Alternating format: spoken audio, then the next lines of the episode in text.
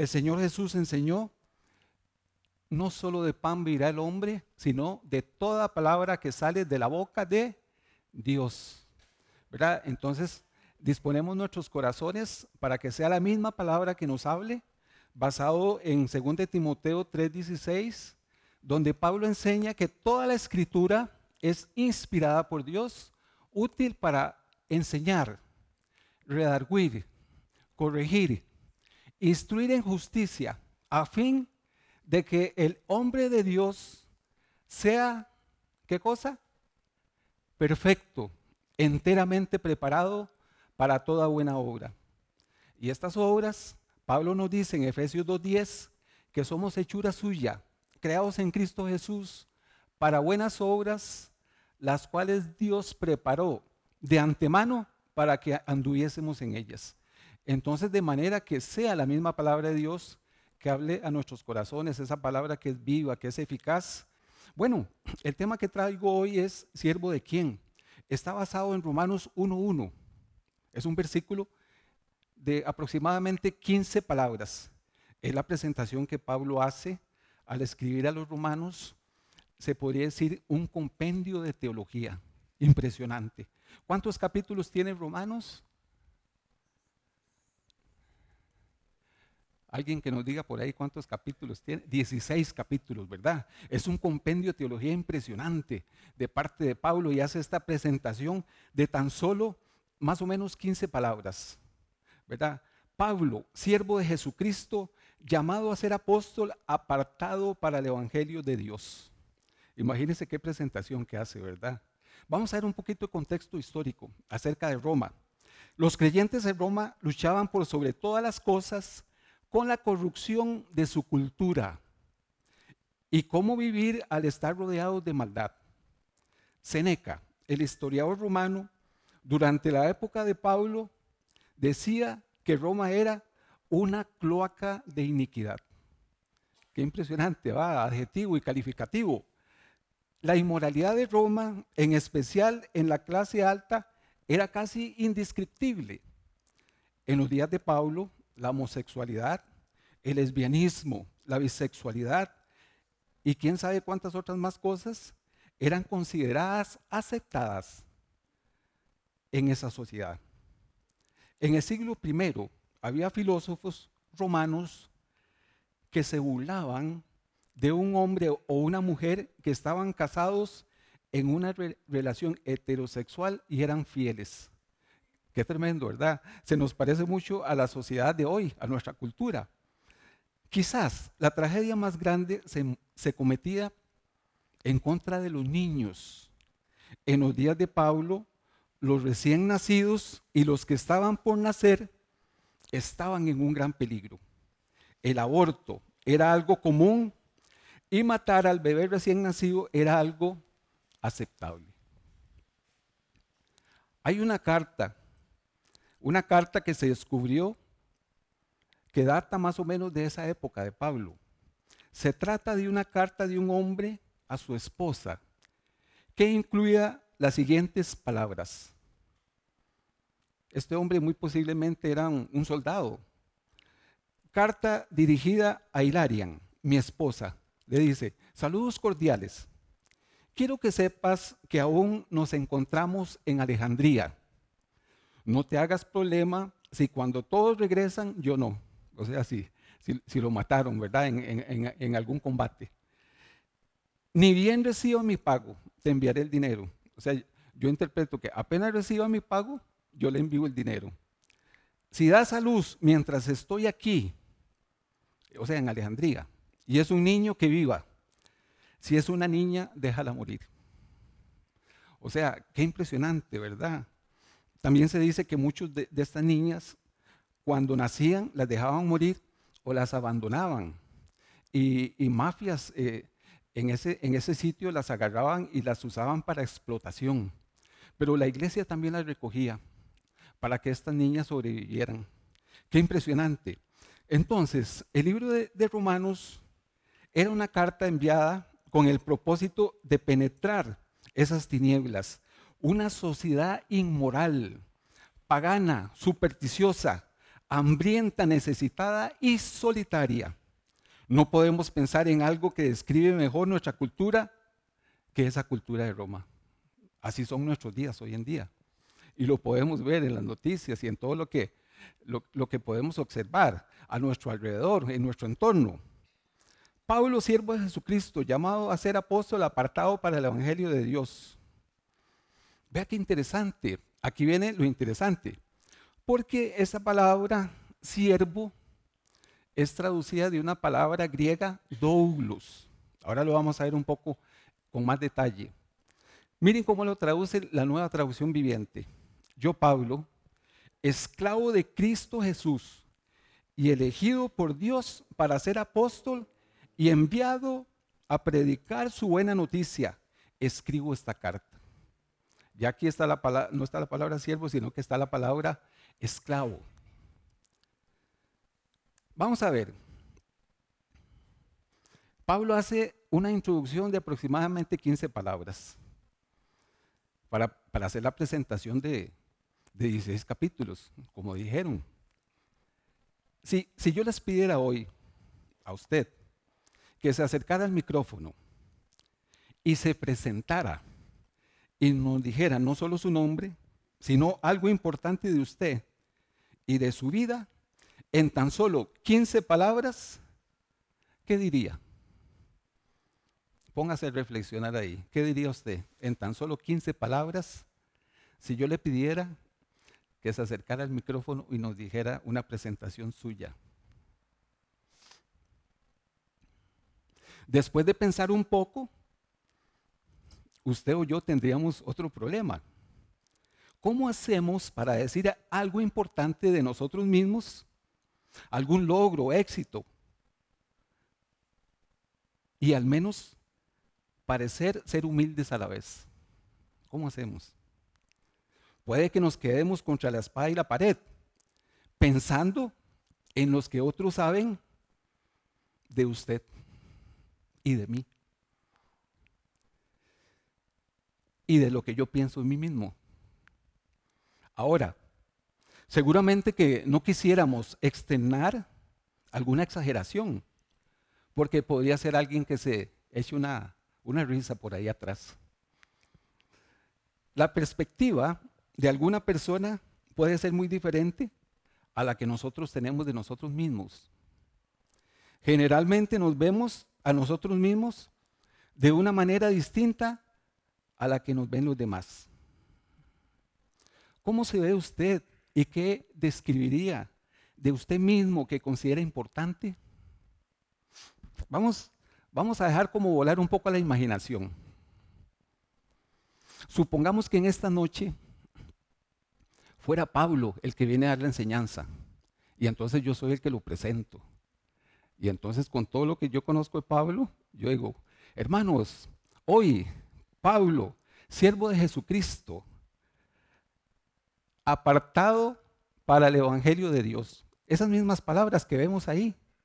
Pablo, siervo de Jesucristo, llamado a ser apóstol, apartado para el Evangelio de Dios, estará con ustedes. Usted dice, bueno, sí, es una presentación válida.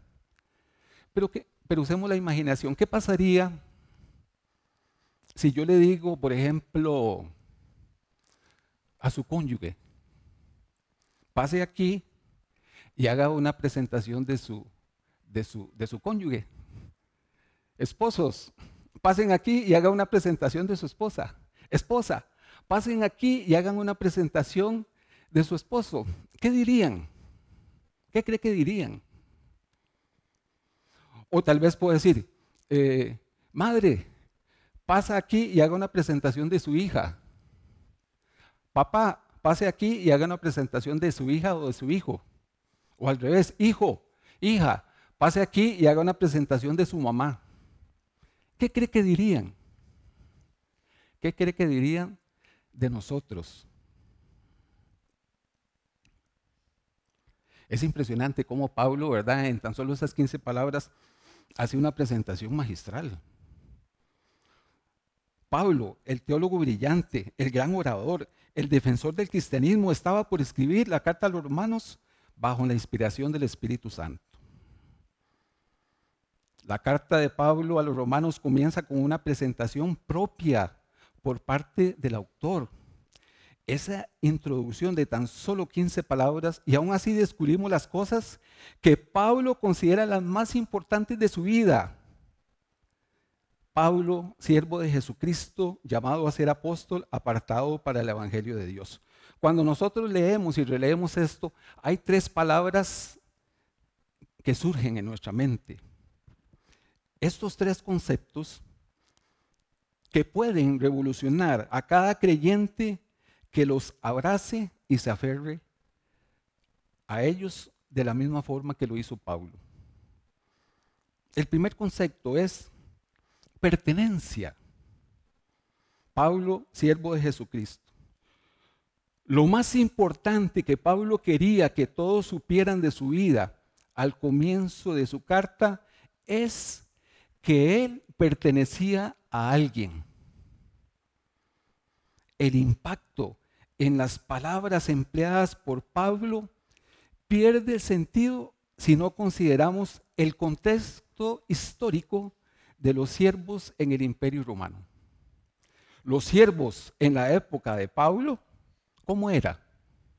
¿Cómo era ese contexto de los siervos, de los esclavos? Dice que los historiadores nos cuentan que en la época de Pablo había aproximadamente 600 mil siervos. Un historiador llamado Richard Alston escribió un libro titulado Aspectos de la historia romana. Él escribió unas palabras simples que nos dan una muy buena perspectiva de lo que significaba ser siervo, esclavo en aquella época. Los esclavos eran propiedad de alguien no tenían control sobre su trabajo ni sobre sus cuerpos. Podrían ser desechados cuando sus amos así lo dispusieran. Los esclavos podrían comprarse y venderse y ser expuestos a cualquier límite de violencia. Los esclavos eran tratados como objetos. No eran considerados como hombres o mujeres, sino como cosas sin alma. Los romanos no tenían sentimiento en cuanto a los esclavos. Los esclavos eran unidades económicas, nada más. Dicen que un esclavo en esa época rompió un adorno. Imagínense, rompió un adorno. Y entonces el amo, Bedius Pollo, le ordenó que se tirara una pileta. Y usted dice, bueno, es una pileta, no parece como un gran castigo. Pero es que resulta que en esa pileta él tenía su colección de peces carnívoros. Imagínense, usted rompió un adorno, tírese a esa pileta. Y el hombre seguro se tiró ahí a la pileta. Imagínense esos tipos de, de pirañas, ¿verdad? Cuando un esclavo que pertenecía a un amo malvado y tal vez ya no lo soportaba y se sublevaba y lo mataba, ¿sabe qué sucedía? el Senado romano dictaba, según su ley, que mataran a todos los esclavos de esa casa. Podríamos decir justos por pecadores. Todos morían. Los esclavos encontraban condiciones mucho más brutales en las minas, a donde no se vivía muchos años. Imagínense, ir a una mina, ahí, como esclavo. Si bien estos esclavos vivían más que los que eran condenados al circo romano, ¿verdad? Porque también había esclavos que los mandaban al circo romano. El ser condenado a las minas o al circo romano era prácticamente una sentencia de muerte. Los esclavos que trabajaban como siervos personales tenían una vida más sencilla. Los esclavos a los que se les tenía confianza recibían un pago por sus servicios. Sin embargo, sus dueños podían quedarse con el dinero en el momento en que quisieran. Pablo usa esta palabra, siervo, doulos, y denota descripción de humildad y sumisión a Jesucristo. Sin duda alguna, Pablo al referirse a sí mismo como doulos en el griego, o sea, un esclavo, era una descripción de humildad y sumisión a Jesucristo. Pablo podría haber dicho muchas cosas acerca de sí mismo. Él era un fariseo muy prominente. Él dice allá, fariseo fariseos. Y tal y como tal un observador diligente de la ley.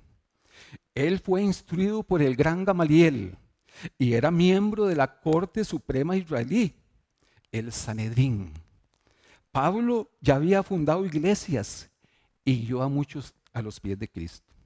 Era un gran teólogo y tenía el poder milagroso de un apóstol. Ese poder le permitió sanar a los inválidos, dar vista a los ciegos, hasta levantó a alguien que había muerto, como prueba fehaciente de su apostolado. De todas las cosas que podría haber dicho, lo primero que dice es que él es un esclavo y que su amo es Jesucristo. Este término, Douglas, no solamente es una descripción de humildad, sino que también designa un lugar de honor. Ve qué interesante. Hay mucho significado en el hecho que el Espíritu Santo escogió la palabra Douglas para inspirar a Pablo. Tiene una, una connotación, perdón, de uno nacido como esclavo, en vez de otra palabra griega que significa o que se lee andrapondón, uno hecho esclavo. ¿Cuál podría ser la diferencia de una persona nacida como esclavo y una persona hecha como esclavo? Vean la diferencia. La, la diferencia está que uno nacido como esclavo es para indicar la relación de ese creyente con Cristo, con Dios el Padre y con el Espíritu Santo. Es una relación por si no lo sabían, que se inicia cuando nacemos de nuevo. Y tenemos el privilegio de mantener a lo largo de toda nuestra vida. En cambio, uno hecho esclavo era cuando en, alguna batalla perdía y era tomado prisionero y hecho esclavo. ¿Ven la diferencia? Entonces Pablo dice, Pablo, siervo, esclavo de Jesucristo. ¿Verdad? ¿Por qué? porque nos saca del, pecado y nos da libertad, Cristo. Éramos esclavos del pecado, teníamos un amo que era el pecado, personalizando de esta forma, y ahora tenemos un nuevo amo, que es Cristo. Entonces, cuando nacemos de nuevo, nacemos como esclavos, pero de ese otro amo. Ahora, en el Antiguo Testamento, todos los amos debían de liberar a sus esclavos en el séptimo año. En el séptimo año tenían que liberarlos. El rol de siervo en Israel no era una cuestión de raza o clase social, sino económico. ¿Por qué? Porque muchas veces alguien se convertía en siervo o esclavo para pagar una deuda. Sin embargo, al finalizar los siete años, si al finalizar los siete años, ese esclavo, ese siervo, no quería quedarse en la casa de su amo, entonces lo llevarían al sacerdote o al juez y le harían un agujero en el óvulo de la oreja y desde ese punto en adelante pasaba a ser siervo o esclavo de ese amo. Lo que significando que pudiendo ser libre, decidió quedarse como siervo de su amable amo. Vean lo que dice Éxodo capítulo 21, versículos 5 y 6. Y si el siervo dijere, yo amo a mi Señor, a mi mujer y a mis hijos, no saldré libre, entonces su amo lo llevará ante los jueces y le hará estar junto a la puerta o al poste. Y su amo le orará la oreja con lesna y será su siervo para siempre. Cuando el siervo se exponía en público sin importar donde quiera que estuviera, lo que estaba proclamando era ese amor hacia su amo. Él también servía como testimonio del carácter generoso de su amo. Parece interesante descubrir que no era nada fuera de lo común en los días de Pablo que los hombres se referían a sí mismos como siervos del emperador. Una inscripción griega encontrada por los arqueólogos en la zona donde vivía Pablo decía, Agatopus, siervo del señor emperador, se trataba de una expresión de lealtad al emperador. El Señor Dios de Israel también usaba frases para honrar a alguno de sus siervos. Esto lo encontramos, por ejemplo, en Génesis 26, 24. Dios se refiere a Abraham como mi siervo Abraham. En Números 12, 7, Dios dice, mi siervo Moisés, que es fiel a toda mi casa. Josué 24-29, la Biblia habla de Josué como el hijo de Nun, siervo de Jehová. Según de Samuel 7:5, el Señor dice, ve y a mi siervo David, así ha dicho Jehová, tú me has eh, de edificar casa en la que yo more. Lo que vemos aquí es que el Señor honraba con esa palabra a sus siervos. Pablo, siervo de Jesucristo, Pablo estaba diciendo, no tengo derechos propios, soy propiedad de alguien, no tengo voluntad propia, estoy sujeto a hacer lo que mi amo desee. Y mientras otros estaban orgullosos de ser siervos fieles del emperador romano, Pablo estaba orgulloso de ser propiedad leal de Jesucristo. Si llegamos a esta conclusión en nuestra vida en cuanto a quién es nuestro dueño, podríamos solucionar muchos de nuestros problemas.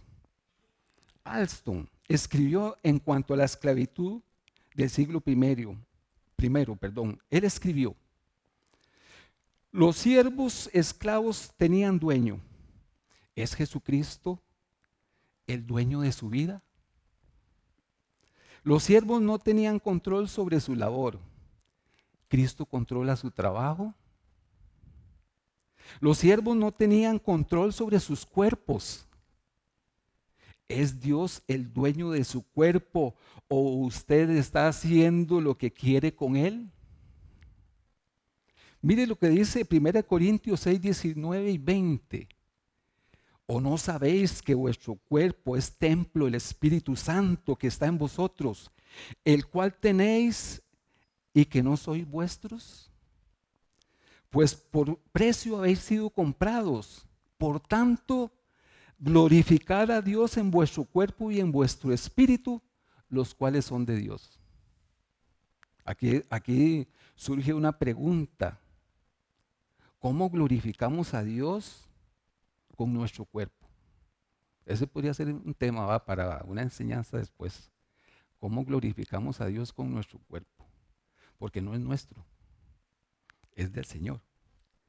Si entendemos más profundamente el contexto y el significado real de la palabra Douglas, entonces cobrarán sentido las palabras de este apóstol y esclavo de Cristo, como él se hacía llamar, porque los siervos no se compran, los esclavos sí. Los esclavos eran propiedad a punto de ser desechada cuando sus amos así lo deseaban. Tiene Dios el derecho de hacer lo que quiera con su vida y con la mía? ¿O tiene que darnos explicaciones? Es posible que seamos hijos de Dios, pero ¿cuántos de sus hijos son también siervos esclavos? Pablo está entusiasmadísimo en ser un esclavo de Dios de tal manera que es lo primero que dice en su carta, en este primer versículo. Es como si dijera, escuchen todos, soy un esclavo y mi amo es Jesucristo y tengo el privilegio de hacer lo que Él me pide. Vamos a ver algunas características de este nuevo amo. Ahora Daniel nos compartía Filipenses 2.5. Haya pues en vosotros este sentir que hubo también en Cristo Jesús, el cual siendo en forma de Dios, no estimó el ser igual a Dios como cosa a que aferrarse, sino que se despojó a sí mismo tomando forma de siervo. Voy a hacer un paréntesis aquí, vea qué interesante. Esta palabra siervo es doulos. Muchas de las palabras doulos fueron traducidas como siervo, pero que literalmente es esclavo. Jesucristo se hizo esclavo. Y ustedes saben que cuando él lavó los pies, esa era la tarea de un esclavo cuando lavó los pies a los, apóstoles. Hecho semejante a los hombres y estando en la condición de hombre, se humilló a sí mismo haciéndose obediente hasta la muerte y muerte de cruz. Creo que en la versión que leyó Daniel decía, hayan ustedes este, esta misma actitud. La palabra hayan ustedes, es un imperativo, es una orden, es una instrucción. Hayan ustedes. Es un imperativo, es un mandato. en ustedes este, esta actitud, y es una, la actitud es algo natural, fluyó en el corazón de Cristo antes de la fundación del mundo para Él venir a hacerse un siervo, un esclavo, para morir por usted y por mí. Esta actitud es una constante, no es que yo voy a hacer, hoy voy a tener esa actitud y mañana no. Es un verbo presente, continuo. Jesús enseñó, el que quiere ser mi discípulo, niéguese a sí mismo, tome su cruz cada día y sígame. ¿Cómo es ese amo? Misericordioso, amoroso, compasivo, paciente, dadivoso. El precio que pagó por nosotros, su misma vida, lo leemos en Isaías 53, que Él fue molido por nuestros pecados. Nos provee de nuestras necesidades, nos da paz y nos envió al Consolador, al Espíritu Santo, para guiarnos en nuestro caminar diario nos rescató de nuestra vana manera de vivir. 1 Pedro 1.18, sabiendo que fuiste rescatados de vuestra vana manera de vivir, la cual recibiste de, de vuestros padres, no con cosas corruptibles como oro o plata, sino con la sangre preciosa de Cristo, como de un cordero sin mancha y sin contaminación, ya destinado antes de la fundación del mundo, pero manifestado en los postreros tiempos por amor a vosotros a cada uno de nosotros. Nos hizo su pueblo. 1 Pedro 2.9, mas vosotros sois linaje escogido, real sacerdocio, nación santa, pueblo adquirido por Dios para anunciar las virtudes de aquel que nos llamó de las tinieblas a su luz admirable. Nos sacó de las tinieblas, de ese esclavo, éramos esclavos del pecado y nos pasa a su luz admirable nos pasa de muerte a vida. Nos sanó y nos dio libertad. Miren lo que dice en Lucas 4:16, vino a Nazaret donde se había criado y el día de reposo entró en la sinagoga conforme a su costumbre y se levantó a leer y se le dio el libro del profeta Isaías y habiendo abierto el libro halló el lugar donde estaba escrito, el Espíritu del Señor está sobre mí por cuanto me ha ungido para dar buenas nuevas a los pobres me ha enviado a sanar a los quebrantados de corazón, a pregonar libertad a los cautivos, vista a los ciegos, a poner en libertad a los oprimidos y a predicar el año agradable del Señor. Y enrollando el libro, lo dio al ministro, se sentó y todos los ojos en la sinagoga estaban fijos sobre él y comenzó a decirles, hoy se ha cumplido esta escritura delante de vosotros. No tendría que, sorprendernos, perdón, entonces, al ver la descripción de Pablo, ¿cuál era su labor? Y esta es la segunda palabra. La segunda palabra que aparece ahí es llamado a ser apóstol. Era la tarea o la función de él. Esta palabra apóstolos en griego significa alguien enviado con una misión. ¿Cuál era la credibilidad de Pablo para él decir que era un apóstol? Era que alguien Dios había establecido para que pusiera cimientos en la iglesia. Era su apostolado. De no haber sido un verdadero apóstol, entonces la iglesia no hubiera tenido razón de escucharlo. Y él no hubiera tenido el derecho de hablar con autoridad y ser el portavoz de Cristo. Pablo menciona su apostolado. De hecho, ese tema era un debate continuo en la iglesia. La interrogante era, ¿es Pablo un verdadero apóstol? habían dos requisitos indispensables para ser apóstol. Primero, tenía que ser un discípulo que haya visto personalmente al Señor resucitado. Es por eso que se, desató la disputa. Pablo depositó su fe en Cristo unos 25 años después de que él ascendió al Padre. Pero Pablo había visto a Cristo. Si recordamos, cuando él iba a Damasco, ¿verdad? En el libro de los Hechos, y un rayo, un relámpago caer y él cae el caballo, ahí fue donde tuvo ver al Señor. Luego, él dice en 1 Corintios capítulo 9 versículo 1, no soy apóstol, no soy libre, no he visto al Señor Jesús. Dice que fue visitado por el Señor resucitado en capítulo 15 versículo 7 y 10, y 10 perdón. Después apareció a Jacobo, después a todos los apóstoles. Y al último de todos, como a un abortivo, me apareció a mí, porque yo soy el más pequeño de todos los apóstoles, que no soy digno de ser llamado apóstol, porque perseguí a la iglesia de Dios, pero por la gracia de Dios soy lo que soy. El segundo requisito era que él tenía que ser un discípulo escogido directamente por Cristo. Y vea lo que él dice. Pablo dice, no de hombres ni por hombre, sino por Jesucristo. Gálatas capítulo 1, versículo 1. En otras palabras, lo que Pablo está diciendo, no pasé a ser apóstol porque sí, ni porque los hombres pensaron que debería hacerlo, sino porque he visto al Señor resucitado y el Señor mismo me encomendó que estableciera la iglesia por medio del Evangelio de Dios. Entonces Pablo reclama, número uno, ser posesión de Cristo y número dos, tener una tarea o función por parte del Señor Jesucristo. ¿Cuál es la tarea que el Señor le encomendó a usted? Para reflexionar, ¿cuál es la tarea que él, que él me encomendó? Sabemos allá en Efesios que dice que Dios instituyó a unos apóstoles, profetas, evangelistas, pastores y maestros. Pero no solo eso, sino que también en 1 Corintios 12 y en Romanos 12 habla que dio dones. Y esos dones son para edificar el cuerpo de Cristo. ¿Cuál es la función que nos dio a cada uno? Pedro dice que debemos de ser buenos administradores de la multiforme gracia de Dios. Tercer concepto, pasión. Esta, esta palabra pasión, cuando Pablo dice apartado para el Evangelio de Dios, apartado puede traducirse separado para.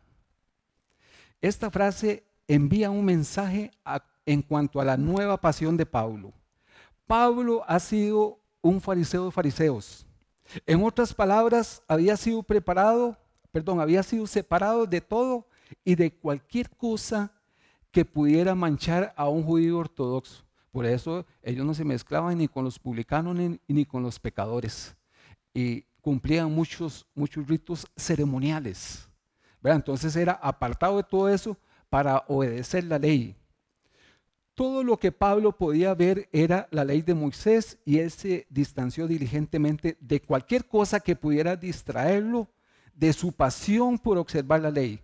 Ahora, sin embargo, por la fe en su Mesías resucitado, Pablo fue separado para el Evangelio. Vea qué, tremendo, qué diferencia, ¿verdad? La gracia del Evangelio de Dios era ahora su pasión. La palabra que se emplea en este versículo es aporizo. Significa fuera del horizonte. En otras palabras, ahora hay algo más que domina el horizonte de la visión de Pablo y lo que dominaba la visión y el horizonte de Pablo era la gracia y el evangelio de Jesucristo. Pablo tuvo suficiente religión y como estudiante de la ley era muy brillante, pero todo eso no le satisfizo. Su pasión ahora era el evangelio de Dios, que sí le traía satisfacción. Por eso Pablo escribe en, Romanos, que, es, que se dice que ese es el corazón de, de la carta de los Romanos 1.16, porque no me avergüenzo del Evangelio, porque es poder de Dios para salvación a todo aquel que cree, al judío primeramente y también al griego. Porque en el Evangelio la justicia de Dios se revela por fe y para fe, y como está escrito, más el justo por la fe vivirá. Y a veces decimos uno, qué raro, yo, yo, yo no veo el poder de Dios. Pero cuando usted comunica el Evangelio, usted está comunicando el poder de Dios para salvación. ¿Verdad? Eso es lo que Pablo está enseñando ahí. Uno puede decir que Pablo fue un hombre que jamás se recuperó de su conversión a Cristo. Pablo descubrió que ser esclavo de Cristo era la verdadera libertad y es igual para nosotros. ¿Cuál es su pasión? ¿Nunca se ha puesto usted a pensar que nosotros podemos ser esclavos de algo o de alguien? Usted o yo podemos ser esclavos de la opinión de las personas. Pablo escribió en Gálatas capítulo 1, versículo 10, pues, ¿busco ahora el favor de los hombres o el de Dios? ¿O trato de agradar a los hombres? Pues si todavía agradar a los hombres, no sería siervo de Cristo. En otras palabras, uno o está interesado en, en agradar a la gente o en agradar a Dios. ¿No se ha puesto a pensar que podríamos ser esclavos del dinero, de las ganancias materiales? Jesucristo dijo en Mateo capítulo 6, ninguno puede servir a dos señores porque aborrecerá a uno y amará al otro, o estimará a uno y menospreciará al otro. No podéis servir a Dios y las riquezas. Podemos ser esclavos de la avaricia, Podemos ser esclavos de nuestras posesiones, de nuestra carrera, de nuestros logros, de nuestros éxitos, de nuestra popularidad. Soy el más popular. Seremos esclavos de la inmoralidad sexual, de la pornografía, de los malos deseos, de la fornicación sin habernos casado, del sexo, de las obras de la carne, adulterio, fornicación, inmundicia, lascivia, idolatría, hechicería, enemistades, pleitos, celos, iras, contiendas, divisiones, disensiones, herejías, orgías, borracheras. Somos esclavos todavía de esa naturaleza pecaminosa. Somos esclavos de alguna mentira que hemos creído y nos han etiquetado. Somos esclavos de la televisión. Tenemos por adicción la televisión, el internet las redes sociales, juegos electrónicos, somos esclavos del celular. Había escuchado a una persona que dice que, que Dios guarde, le quitaron un minuto el celular. Somos esclavos del, del pasado o del temor al futuro. Somos esclavos de la vanidad de nuestra mente. Pablo escribió en Efesios 4:17, esto pues digo, y requiero en el Señor que ya no andéis como los otros gentiles que andan en la vanidad de su mente teniendo el entendimiento entenebrecido, ajenos de la vida de Dios por la ignorancia que en ellos hay, por la dureza de su corazón, los cuales después que perdieron toda sensibilidad, se entregaron a la lascivia para cometer con avidez toda clase de impureza, mas vosotros no habéis aprendido así a Cristo. En esta versión dice a Cristo sea, como que una relación personal, aprender a Cristo. Si en verdad le habéis oído y habéis sido por él enseñados conforme a la verdad que está en Jesús. Todos somos siervos, esclavos de alguien o de algo. La pregunta es, ¿de quién o de qué? La respuesta a esta pregunta es la respuesta a la siguiente pregunta. ¿Por qué le gustaría que le conocieran? Si pudiera escoger una palabra con la cual le gustaría ser presentado al mundo entero, ¿cuál sería? Dicen que hubo un hombre que se levantó una mañana y leyó su propio obituario en el diario. ¿Saben qué es obituario? Sí. Dice que un repaso de su vida, el editor que escribió esta noticia creyó en el rumor que decía que ese hombre famoso había muerto y publicó su, su obituario. ¿Sabe qué decía? El título decía, muere el padre de la dinamita. El hombre leyó el artículo adjunto que hablaba de sus descubrimientos de nitroglicerina y de sus patentes para la dinamita. Luego una frase le llamó la atención. Él será recordado por crear el potencial para destruir de forma masiva. Esto impactó tanto a este hombre que inmediatamente tomó una decisión y creó lo que hoy se conoce como el premio Nobel. Este premio se daría a los químicos, científicos y escritores y por sobre todo aquellos que hicieran algo para lograr la paz del mundo funcionó. Hoy, en la actualidad, cuando usted escucha el nombre Alfredo Nobel, Uno no piensa en la dinamita de destrucción masiva. Uno piensa en el Premio Nobel de la Paz. ¿Qué sucedería si usted se levantara en la mañana y leyera su propio obituario? ¿Qué diría de usted? ¿Qué recordará la gente de usted? El secreto de la vida de Pablo está en el orden que él mismo describe. Antes de ser apóstol, porque hoy tenemos apóstolos que hasta se autonombran. Antes de ser un apóstol, él era un siervo, un esclavo. Soy el esclavo de alguien y ese alguien es Jesucristo. Y ahora tengo pasión por mi llamamiento. Estoy dedicado por completo a entregar el Evangelio. Conclusión. Edwin Yamauchi escribió esto.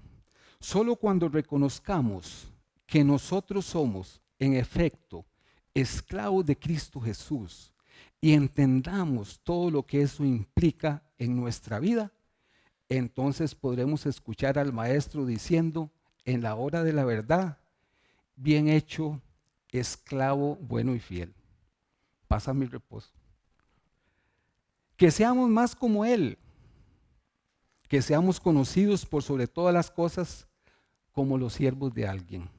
Y como personas que hemos encontrado la libertad al ser esclavos de Jesucristo, tengamos pasión por hacer avanzar la causa de su evangelio. Ese evangelio libertador por todo el mundo. Si somos siervos de alguien, sirviendo como esclavos al Dios vivo, Cristo el Señor. Pablo, siervo de Jesucristo, llamado a ser apóstol, apartado para el evangelio de Dios. Aplicación. ¿De qué o de quién soy siervo o esclavo? Reflexione ahí en su corazón. Que el Espíritu Santo le hable en esta noche. Es una palabra que va a traer libertad, que trae una convicción. Como dije al inicio, que la escritura de Dios nos enseña, nos redarguye, nos confronta, nos instruye. Y que sea el Señor porque si el Señor lo hace, es para beneficio nuestro, beneficio espiritual, emocional y físico. Vimos que nuestros cuerpos no son nuestros, sino que son del Señor. Y que debemos de glorificar a Dios con nuestros cuerpos. ¿Es Jesús mi amo? ¿Cuál es la tarea que me encomendó mi amo? ¿Cuál es mi pasión? Ahora usted podría preguntarse, sí, he fallado. Creo que he tenido otro amo o otros amos. ¿Qué puedo hacer? Tal vez nunca he conocido a este nuevo amo. Ya leímos algunas, compartimos algunas de las características. ¿Qué puedo hacer? Recordemos lo que dijo Lucas 4:18. El Espíritu del Señor está sobre mí por cuanto me ha ungido para dar buenas nuevas a los pobres, el Evangelio, las buenas noticias de salvación. Estas nuevas a los pobres es lo que dijo Jesús en el Sermón del Monte. Bienaventurados los pobres de espíritu, porque ellos es el reino de los cielos. Los que reconocen su bancarrota espiritual. Me ha enviado a sanar a los quebrantados de corazón, a pregonar libertad a los cautivos, Hemos estado cautivos con alguna adicción de las que vimos ahora. Vista a los ciegos. Tal vez he estado como con un velo para no poder ver la palabra de Dios. Por eso al inicio cuando oramos, que, que pudiéramos recibir la palabra y que el Espíritu Santo nos ayudara a entenderla. Y cinco, libertad a los oprimidos.